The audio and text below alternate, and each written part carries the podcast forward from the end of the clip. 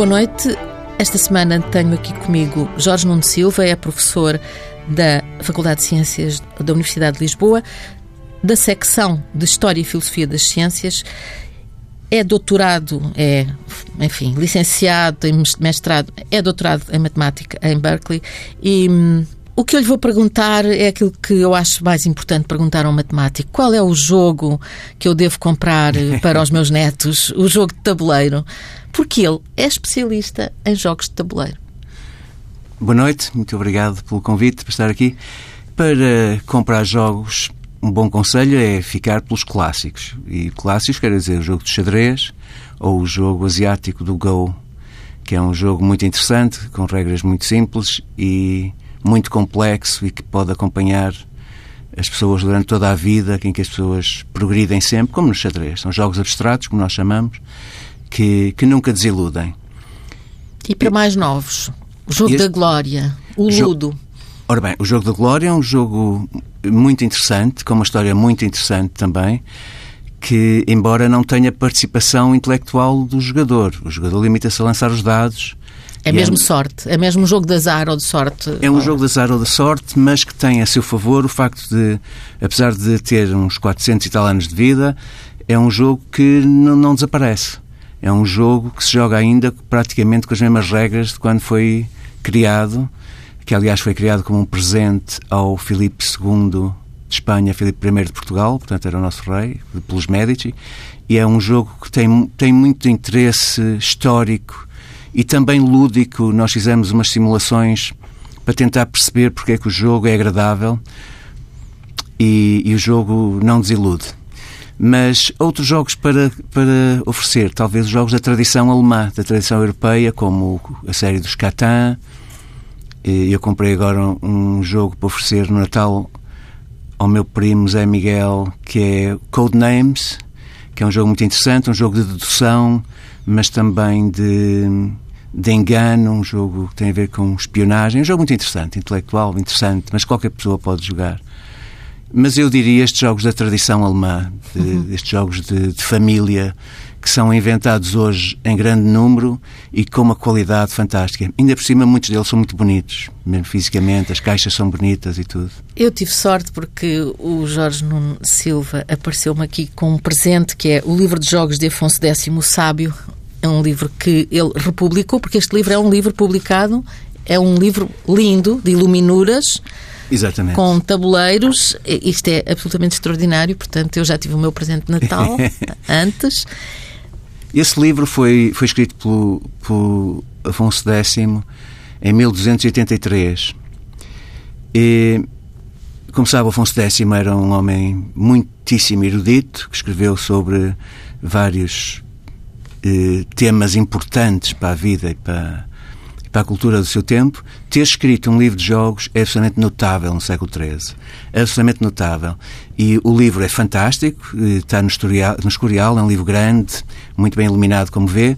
E o que eu fiz foi uma tradução para português e uma atualização, digamos, de das análises dos jogos que ele faz. O, o livro, a, a, parte mais substancial do livro é sobre xadrez. Xadrez, portanto, medieval, com umas regras um bocadinho diferentes das atuais.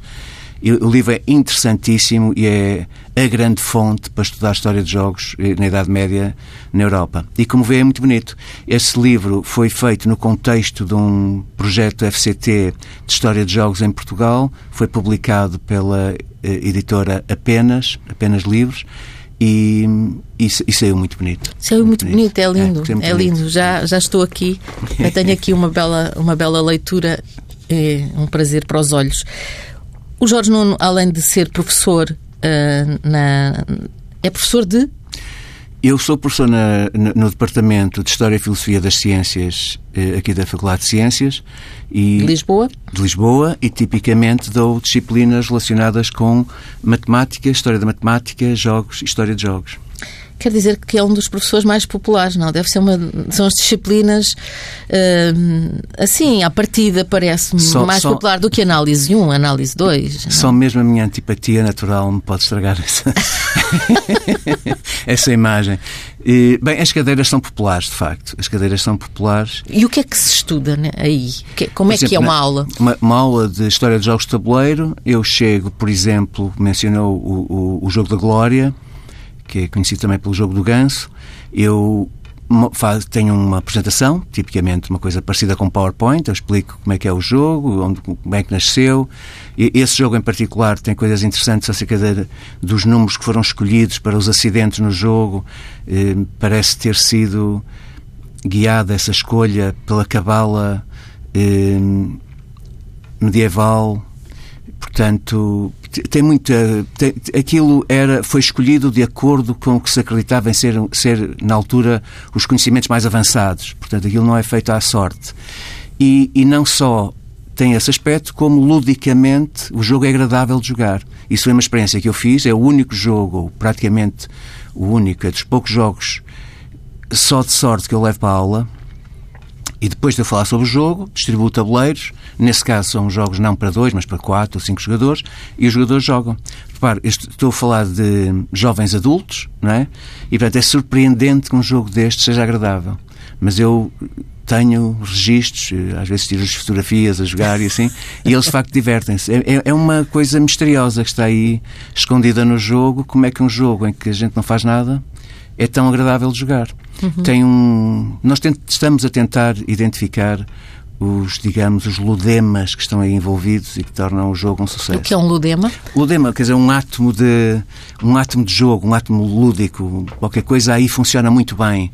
Eh, é porque uma pessoa que vai estar quase a ganhar muitas vezes perde, é porque uma pessoa que vai muito muitas várias voltas atrás às vezes tem muita sorte e ganha.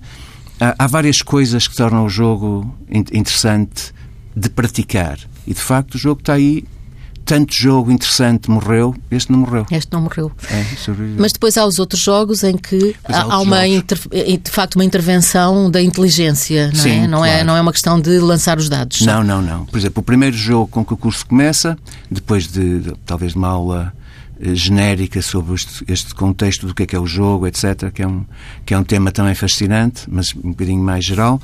O primeiro jogo é um jogo que nos vem da, da Babilónia, portanto, um jogo com 4, 5 mil anos, que foi descoberto eh, o seu registro físico nos túmulos na cidade de Ur eh, no começo do século passado por um arqueólogo inglês e porque as pessoas protegiam os mortos eh, ricos, né? embalsamavam-nos, etc., e, e enterravam-nos com as coisas que pudessem fazer falta na, na, outra vida.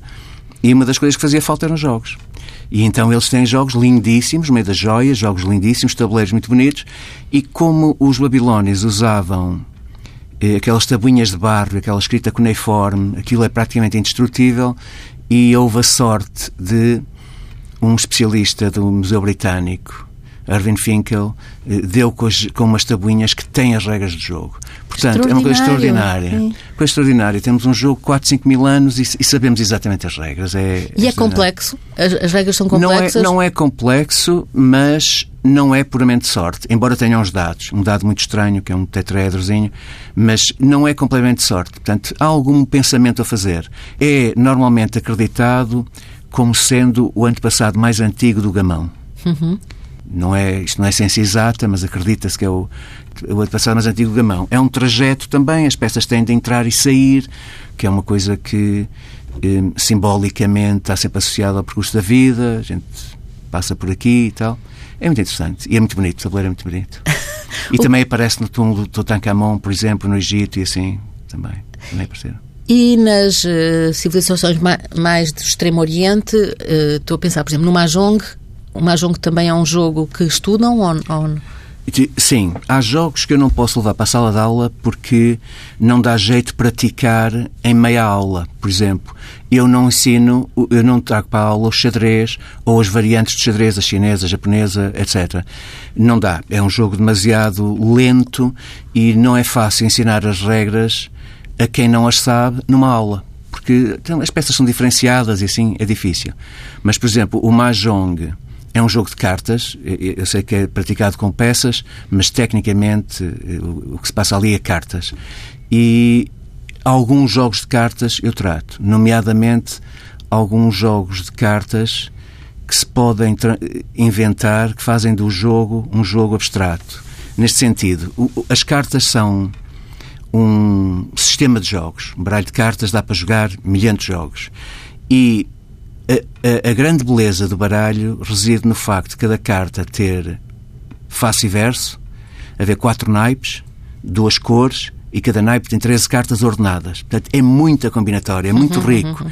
E, aliás, há outra disciplina que eu dou na Faculdade de Ciências em que faz parte da descrição da cadeira que devem trazer sempre um baralho de cartas para as aulas, porque há várias coisas que eu exemplifico com baralho de cartas. Em vez de ter que levar o manual. Exatamente. Filosofia 3. Exato. Vai com baralho de cartas no bolso. Aliás, sim. publicamos no outro dia, eu e três colegas, uma, um livro de. a segunda edição de um livro de truques de cartas matemáticos. Estritamente matemáticos, que nós chamamos Self-Work Card Tricks. Ehm, que, é, que também é muito interessante. E, mas, como eu dizia, portanto, as cartas são muito ricas e é possível. Normalmente, num jogo de cartas, a gente não sabe o jogo do adversário.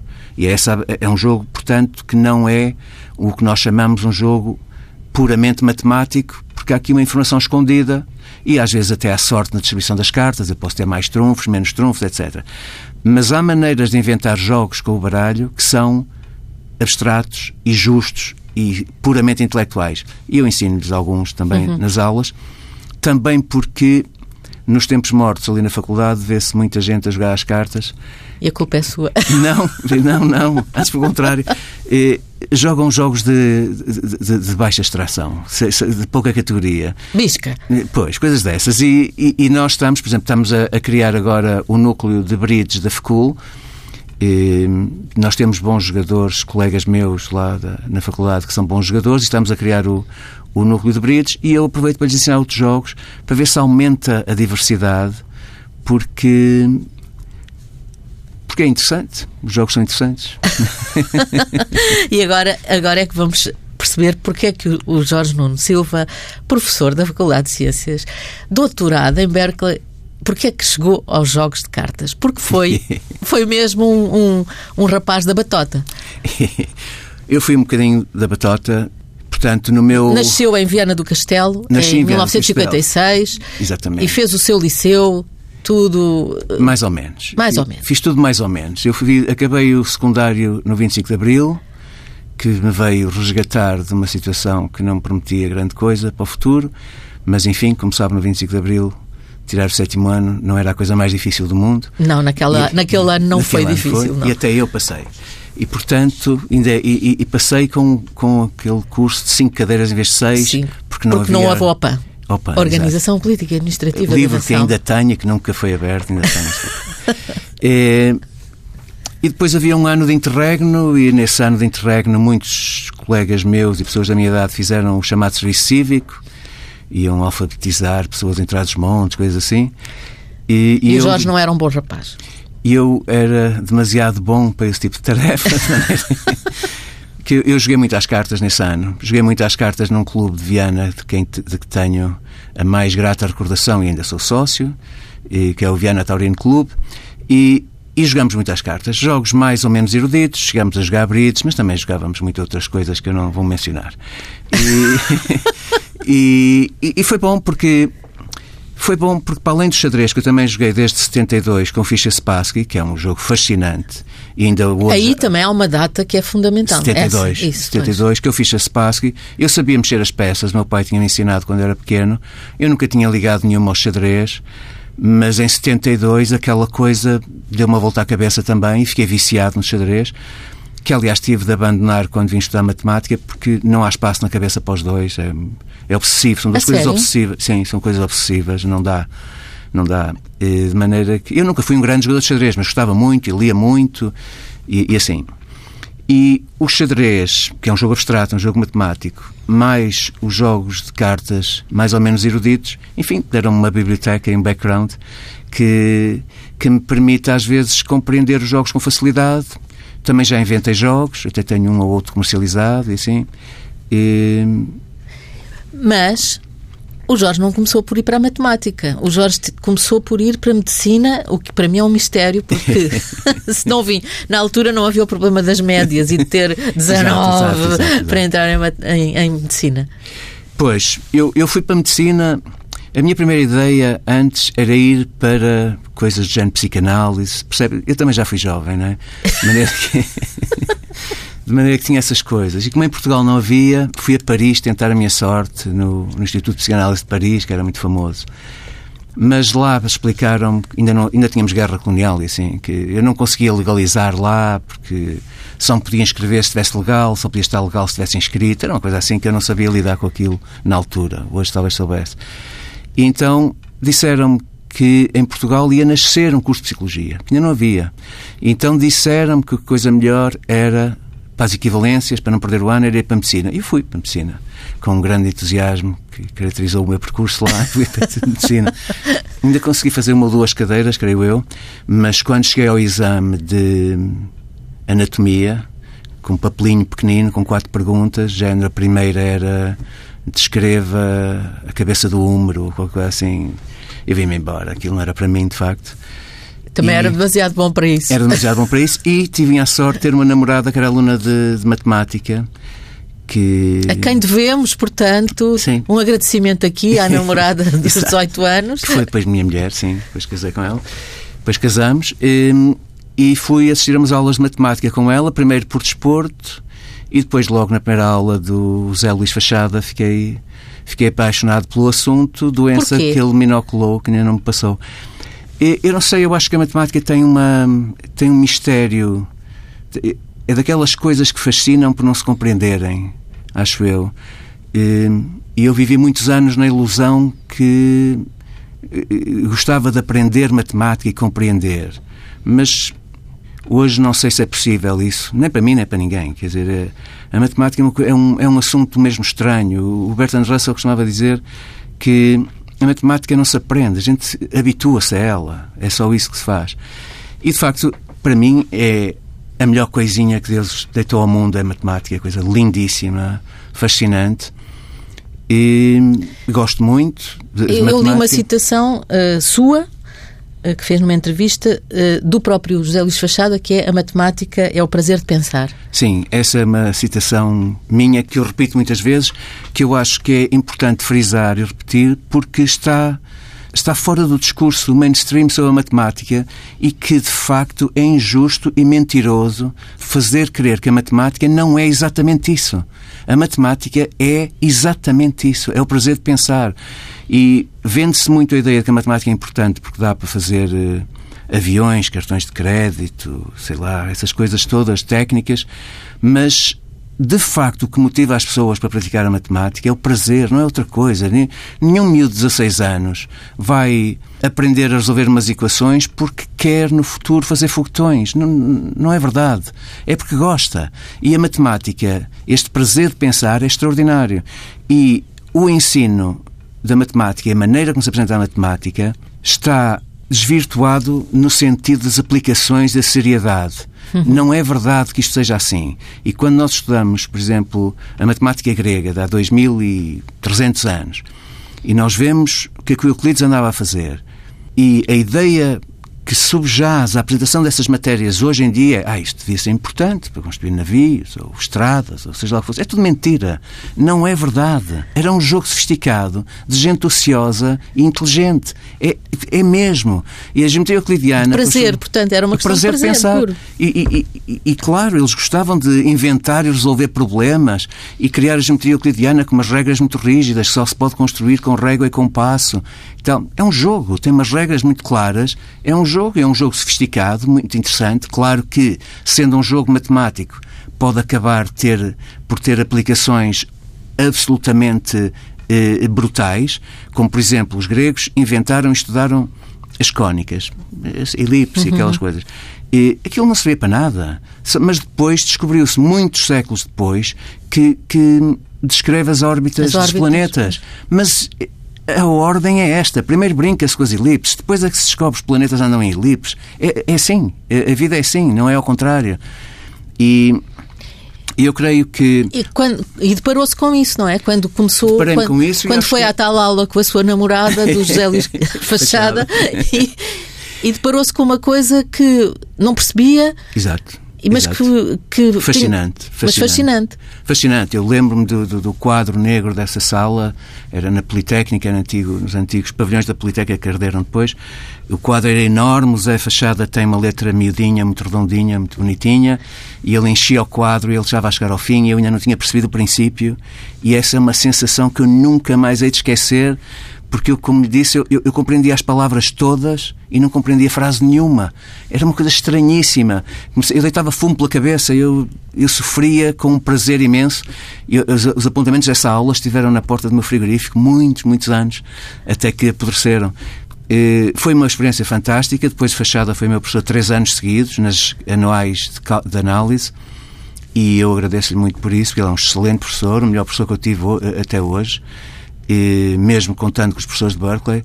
E, fantástico, foi uma coisa, foi uma prenda ou um, uma maldição que ele me deu. Mas deu, de facto. Deu. Mas deu.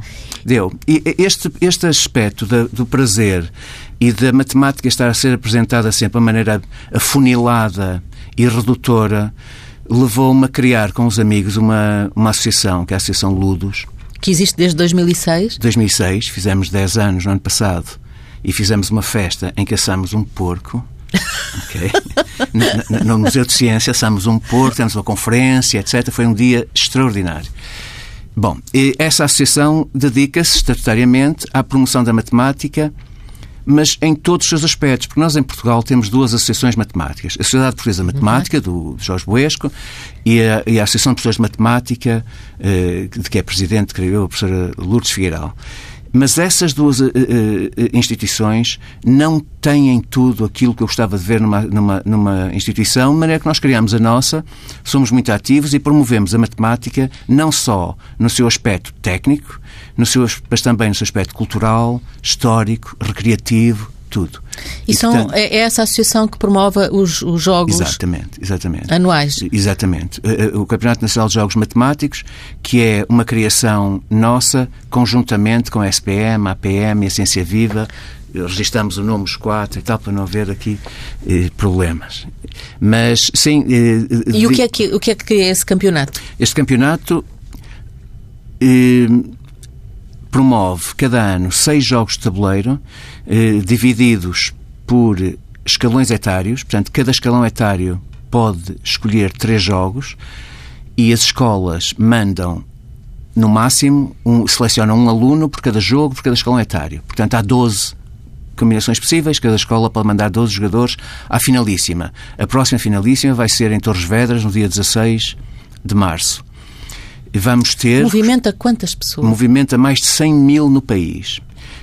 É de longe o evento eh, mais concorrido do sistema educativo português. E porquê? Porque os professores compreendem a bondade do projeto e aderem. Porque é sempre assim. No sistema educativo, o segredo é os professores eh, apoiarem. Quando eles apoiam, tudo corre tudo bem. E é esse o caso. E nós te, já vamos na 14 edição eh, anual saltamos sempre de sítio. Já fizemos em Lisboa algumas vezes, em Aveiro, em Braga, em Vila Real, etc. Em Beja, em Évora, etc. E, e, e, é muito bom. É, é uma, é um, os jogos são abstratos, são jogos matemáticos, mas não têm números, são jogos de tabuleiro. Portanto, imagine xadrez, mas não é xadrez, são outros jogos. E, e nós escolhemos esses seis jogos de maneira a serem conceptualmente, ludicamente diferentes uns dos outros, é uma coisa que nós sabemos fazer, de maneira que os alunos aderem. É uma prática extraordinária e pode ver fotografias lá na nossa página, em que vê na final género. Na página da Associação Ludos. Da Associação Ludos, sim. E vê, por exemplo, 400 jovens a jogar ao mesmo tempo, a fazer uma, a desenvolver uma atividade difícil, a puxar pela cabeça, e estão ali quietos e calados a puxar e a fazer o seu melhor. E isto é o mais parecido que há com a prática matemática. É um, não há nada mais parecido. A nível profundo, mental, não se distingue da prática matemática. E, o, que, o que é fantástico. Quer dizer, nós, é a nossa maneira, digamos, eh, externa de promover a matemática entre os miúdos. É porque a matemática o que é? É o pensamento rigoroso e criativo. E o pensamento rigoroso e criativo e com prazer é exatamente os jogos. E os jogos têm outras vantagens, para além, para além destas assim mais teóricas, têm outras vantagens. Por exemplo, quando se aprende uma coisa jogando, ou quando se falha jogando, não se culpa o professor. Não se culpa ninguém. Isso é, é, bom. É? Isso é bom. É, e, eh, mesmo é bom vi... porque fica interiorizado, não é? Com certeza. E o, e o, jogador perde e diz para a próxima vou fazer diferente, para a próxima tu vais ver e tal. E a coisa é, é a evolução natural. Mesmo nos videojogos, quando uma filha era pequenino, eh, eu via morrer naquelas coisas, naquelas eh, Life One, Life Two, não sei o quê, e eles morrem e voltam. Morrem e voltam, morrem e voltam. E passados dois dias já vai na vida cinco ou seis, etc. Portanto, isso também é outra questão. O não desistir não desistir. O gerir o insucesso como... Hoje em dia, os, os exemplos mais fantásticos de pedagogia estão nos videojogos. Porque aqueles jogos são dificílimos de jogar e os jogadores não desistem. Mas eu queria lhe perguntar precisamente, os videojogos não vêm... Hum, não vêm substituir os jogos de tabuleiro de não, maneira nenhuma. Não, não são não outros vem. patamares, digamos. São, são complementares e muitos jogos, muitos videojogos são muitíssimo bons e muitíssimo bem feitos, e neste aspecto da pedagogia, de agarrar o jogador para o bem e para o mal, eles desenvolveram essa técnica de tal maneira que hoje há muita investigação, nomeadamente na pedagogia matemática, guiada pelas práticas de videojogos. Porque há aqui um fenómeno que é, por exemplo, esses jogos, por exemplo, o World of Warcraft, tem milhares e milhares de jogadores por todo o mundo, o número de horas praticado naquele jogo é uma coisa eh, incrível, astronómica. Se um dia se inventar um jogo para ensinar matemática com essa qualidade, o mundo vira de um dia para o outro. Fim, na semana seguinte acabou, ninguém vai às aulas, acabou, acabou, game over. É, mudou, o paradigma mudou. E é por isso, por exemplo, Stanford deu 5 milhões de, de, dólares a um colega meu que está a investigar isso, à procura de um jogo para ensinar matemática. E, e, e sejamos claros, vai acontecer. Isso vai acontecer. Eu só gostava de estar lá para ver. Uh, e acaba-se esse ferrete que a matemática tem, de que é uma coisa horrível. Eu lembro-me de ser, de, de, quando era pequena, as pessoas diziam: Ah, tu gostas de matemática? Que horror, que horror. Está a ver, está a ver. Logo aí assim uma espécie de uh, anormal. Sim, doença, doença contagiosa. E essa atitude já, já joga mal, já joga contra a matemática é muito, é uma. uma Mas existia, lembra-se E ainda disso. existe, ainda, existe. ainda existe. E muitos pais desculpam aos filhos ser maus alunos da matemática. Ah, eu também já era e tal. A coisa é desculpada socialmente, não há razão para isso, mas, mas também é verdade que não é verdade que a matemática seja fácil. Não é verdade. A matemática é difícil. Mas ainda bem que é difícil, porque se fosse fácil não tinha piada nenhuma. Eh, não, não era interessante. Quer dizer, toda a gente aprendeu a jogar o jogo do galo quando é miúdo. Joga o jogo do galo todos os dias. Não joga, para não. É a mesma coisa. Quer dizer, as coisas têm de ser eh, difíceis para alimentar o gosto da luta, da, da superação, etc. E, portanto, a matemática é difícil e o gosto pelas coisas difíceis é que está a fugir. Porque temos muita mania de dizer, ah, isso é bom, é fácil. Não é bom, é difícil. Uhum. Assim, assim é que é, esta é a atitude. E, e, é por isso que. Portanto, eu... não, não estamos a facilitar, a ideia não é facilitar. A ideia não é facilitar. Não é, agora vamos aprender a, a brincar para ser mais fácil. Exa não. Não, não. E, o raciocínio é outro. O raciocínio é outro. Infelizmente, aqui em Portugal, por exemplo, no, no, que, no que define a política educativa do Ministério da Educação, do Governo, andamos sempre a oscilar entre entre. A exigência e a não exigência. Como é que dizia? É? Havia um matemático brasileiro que, que, dizia era a carne dura e a sopa rala. Andamos sempre nestas duas coisas, que é ou a exigência, digamos, anonocrato, ele vai-me perdoar a dizer isso, e, e, e, e o, e, o facilitismo do, do eduquês, digamos assim, como termo que ele popularizou. E andamos nisto. E, e, e vem um ministro e faz de uma maneira, depois vem outro e vem da outra, e ambos estão errados. Em meu entender, ambos estão errados. Não se deve facilitar a matemática para garantir o sucesso de todos e tal, que é ilusório e é muito injusto para as, para as pessoas pobres. É bom que se diga. A escola, porque a escola com o facilitismo pode garantir o sucesso de todos, mas em casa, o filho do rico tem explicações, computadores, biblioteca, etc. Vai sempre entrar nas melhores universidades do país. Por exemplo, se vir aqui em Portugal, as universidades públicas são as melhores e são as mais baratas. Grosso modo, não, não, é indiscutível. Mas são aquelas também onde estão os filhos dos ricos. Ora, isto é extremamente injusto e a malta não fala disto. É muito injusto. Uma escola para ajudar os pobres tem de ser exigente. Tem de ser exigente, que é para eles terem onde se agarrar. Se não é a escola a dar-lhes capacidade de mobilidade social, não vai ser nada. E em Portugal, os estudos mostram que o, o, o background familiar é um elemento fortíssimo, fortíssimo. para prever o, o, futuro, o, futuro, desempenho social de uma criança. É injusto. Andamos todos aqui com, com, com este discurso do, do, do sucesso para todos. É muito injusto e mentiroso. Por outro lado, eh, digamos, uma caricatura anonocrata, uma coisa muito severa e muito exigente, desprovida do prazer, também não leva a dado nenhum. Portanto, existe de facto um meio termo que enfatiza a dificuldade e o prazer associado à, à dificuldade. E é, é este o caminho. Vamos agora ao prazer associado à, à dificuldade, que é os matemáticos, o circo matemático e os matemáticos Silva. Os matemáticos Silva são os seus filhos. Os matemáticos foram, Silva são os meus filhos. Foram, ainda fazem. Não, os meus Agora filhos cresceram e deixaram. Uh, ganharam, ganharam, vergonha do pai. É. Foi, mas uh, o, não, não, o Jorge não, Nuno hum, Silva meteu-os nisto. Portanto, o Silva isso. pai é. meteu os filhos nos, em, em Matemáticos Silva. É, o que tivemos, era isto? Tivemos um grupo de atuação eh, pública chamada Matemáticos Silva, em que fazíamos eh, uma atuação de circo só com coisas matemáticas, por exemplo. Muitos truques de cartas, uns truques com dados. A minha filha, que era magrinha, tirava um colete sem tirar o casaco. E, portanto, que é um, um truque topológico Mas que faz sempre um efeito. Onde é que está aí a matemática? A matemática é porque é, é, a questão é: será que é possível despir um colete sem, que está vestido por baixo do casaco, sem tirar o casaco primeiro? Parece impossível, mas topologicamente é possível. Isto é, eh, o colete está fora do casaco sempre. É uma questão de de, de, manobrar os braços de maneira. Ui, tenho que ver se. Não há nenhum, nada no YouTube. A ah, sua filha. Ah, Vou procurar ah, a Matemática Silva. E tivemos assim, atuamos, eh, atuamos no Museu de Ciência, atuamos numa feira em Oeiras, foi o nosso primeiro show. Enfim, atuamos Foram em vários. à Coreia do Norte, à Coreia do Sul. Fomos à Coreia do Sul sim. já como circo matemático, que é o grupo sucedâneo, já com colegas e, e, e alunos e ex-alunos e amigos meus. E fomos à Coreia do Sul, fomos aos Estados Unidos, Atlanta, fomos à Inglaterra. É um grupo muito interessante. Muito interessante. Mas esse mantém-se, o Circo Matemático? O Circo Matemático mantém-se e tem espetáculo no sábado, espetáculo Natal do Museu de Ciência, na Rua da Escola Politécnica 56.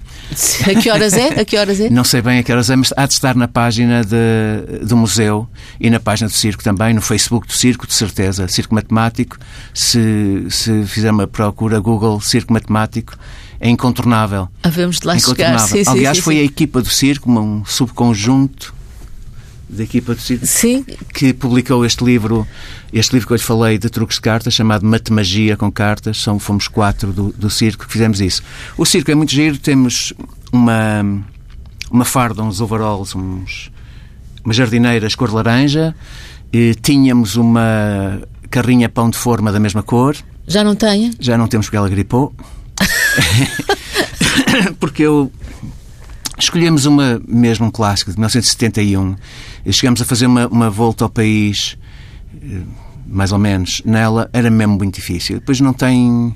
Eh, já não há peças, depois Exato. já não há isto, depois aquilo. E, e a geração nova tem dificuldade em, em, guiar aqueles carros, sabe? Não tem direção assistida, nem sempre trava, nem sempre liga ou pisca e tal. De maneira que foi melhor assim, quer dizer, gripou, gripou, pronto. O nem sempre trava é um bocadinho assustador. pronto, trava sempre mal. E aqueles carros mesmo afinados travam sempre mal. Mas enfim, tem caixa de velocidade e se a gente conseguir reduzir, ajuda um bocadinho. Mas enfim, é, é foi, é muito interessante. É, é, Fizeram e fazem espetáculos, portanto, continuam a fazer. Temos, somos muito procurados. Eu estou mais, agora mais desligado do circo e ainda bem, porque o circo autonomizou-se e tem uns miúdos fantásticos a trabalhar. Que são alunos? E são alunos, ex-alunos, eh, colegas. E são muito solicitados? Muito solicitados. Às vezes não há, às vezes não é, é, é, um problema difícil gerir as solicitações. Há muitas escolas que pedem, agora no Natal também pedem, há até às vezes almoços de empresas que pedem. Uma vez fomos ali a Terras del Rei, aqui é, para aqueles lados. Fazemos também isso porque fazemos espetáculo de palco e também espetáculo de proximidade, o que nós chamamos busking. Também fazemos. E, o que é muito interessante, porque as pessoas interagem um a um, é muito, muito interessante. E lá está, o ilusionismo, deste tipo de ilusionismo, e os truques matemáticos, os self-working tricks, são são hinos à matemática. Aquilo é só matemática, mas é muito agradável. Por que não usar estas coisas? Quer dizer, uhum. porquê? Parece.